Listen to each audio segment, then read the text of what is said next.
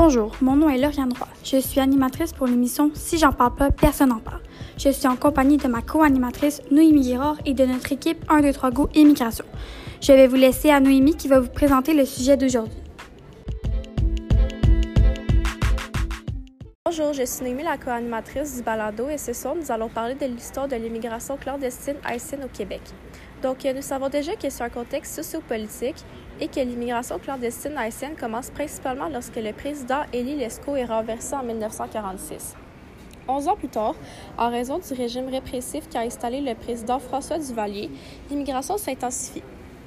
Euh, le cas du passé temporel remonte à il y a longtemps dans l'histoire en 1764 parce que les Anglais ont libéré un groupe acadien qui ont quitté Halifax pour les Antilles. Ils ont finalement réussi à appeler le territoire Saint-Dominique et la partie occidentale devient Haïti. Il demeure de 1764 à 1765 en Haïti. Merci Noémie pour l'information sur l'immigration haïtienne. Maintenant, je laisse la parole à Joël qui va nous parler des causes et conséquences de la première vague.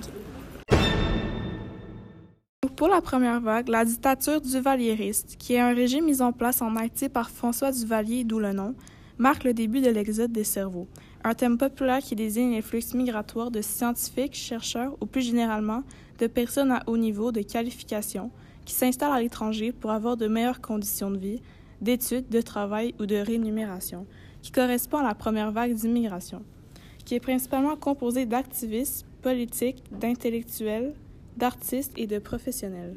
Merci beaucoup pour cette explication, Joël. Maintenant, je vais accorder la parole à la spécialiste Éléonore qui va nous expliquer les causes et les conséquences de la deuxième vague.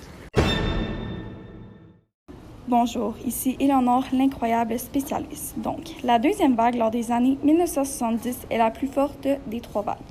Les immigrants étaient en majorité des travailleurs non spécialisés. En 1967, la communauté haïtienne compte 500 personnes, alors que rendu en 1971, ils sont 3700 personnes.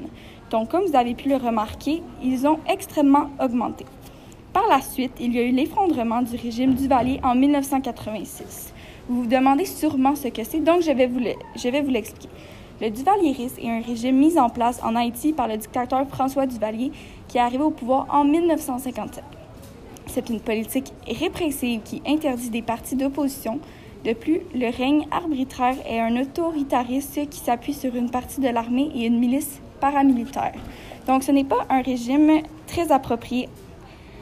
Donc, c'est ça. Comme je disais, le régime Duvalier en 1986 s'est effondré, alors ça incite beaucoup les Québécois d'origine haïtienne à retourner dans leur pays. Merci à l'incroyable Éléonore. Maintenant, nous allons passer à la troisième vague avec la spécialiste Justine. Bonjour, je suis la spécialiste Justine et aujourd'hui je vais vous parler de la troisième vague. Après le séisme de 2010 au Québec, il y a eu un élan de solidarité par les 119 000 Québécois d'origine haïtienne entre 2010 et 2015. Près de 5 500 personnes sont accueillies, sans compter les individus empruntant les voies régulières de l'immigration. De plus, concernant les Québécois, ils ont accueilli les Haïtiens à bras ouverts. Merci Justine pour l'explication. Maintenant, nous allons passer à la fameuse période de questions de l'émission. Est-ce que la situation s'est déjà produite par le passé? Oui, d'autres communautés ont déjà essayé d'immigrer pour fuir leur pays, d'autres l'ont déjà fait avant eux. Ce n'est pas un phénomène nouveau. Quelles sont les similitudes qui existent entre ce réseau d'immigration illégale et les réseaux que vous avez mentionnés précédemment? Les similitudes qui existent entre ce réseau d'immigration illégale et les autres réseaux que nous avons précédemment mentionnés sont, pour commencer, les causes, par exemple les conflits, les guerres, les soulèvements. De plus, ils ont les mêmes moyens de transport, les bateaux, les avions. Aussi, cette immigration et les autres réseaux sont illégales. Ils ont aussi besoin d'un passeur pour pouvoir passer leur pays. Donc, ils ont plusieurs similitudes, comme je viens de vous le mentionner. Quelles sont les différences qui existent entre ce réseau d'immigration illégale et les réseaux que vous avez mentionnés plus haut? Les différences qui existent entre ce réseau d'immigration illégale et les réseaux que nous avons mentionnés précédemment est que l'immigration clandestine amène une insécurité. Il a tué plus de personnes au territoire dans les dernières décennies. ne sont pas les bienvenus, ne sont pas protégés par la loi et leurs vies sont en péril.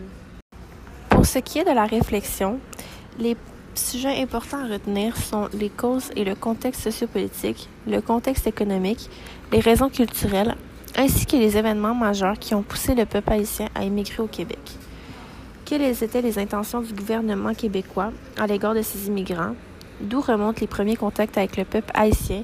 Et comment ces nouveaux venus se sont intégrés à notre pays? De plus, pour avoir plus d'informations sur l'immigration, vous pouvez aller sur des sites fiables et euh, différents. Pour vous aider, je vais vous nommer plusieurs sites que tout le monde devrait utiliser. Premièrement, il y aurait perspective.sherbrooke.ca. Deuxièmement, wikipedia.communauté haïtienne au Québec. Troisièmement, crédit.org haïtien Québec. Quatrièmement, la presse spatiale, le Québec et l'immigration. Cinquièmement, Radio-Canada. Et sixièmement, mit.org. Pour conclure l'épisode de Si j'en parle pas, personne n'en parle, Lauriane et moi avons réalisé aujourd'hui que l'immigration clandestine haïtienne au Québec remonte à il y a très longtemps dans l'histoire. Il y a aussi beaucoup de causes et de conséquences différentes qui ont aidé la formation des trois vagues qui ont suivi. Le contexte était un contexte spatio-politique, spatio-temporel et spatio-économique. L'immigration clandestine haïtienne au Québec est un sujet très vaste qui remonte sur une longue période de temps dans l'histoire du Québec. Personnellement, j'ai beaucoup apprécié en parler aujourd'hui. Je pense que c'est la même chose pour euh, ma co-animatrice Lauriane.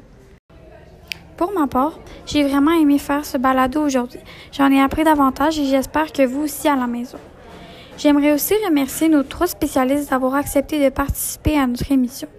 Donc, on se revoit la semaine prochaine sur le nouveau sujet qui sera l'environnement. Alors, soyez des nôtres lundi le 21 juin à 21h. À bientôt!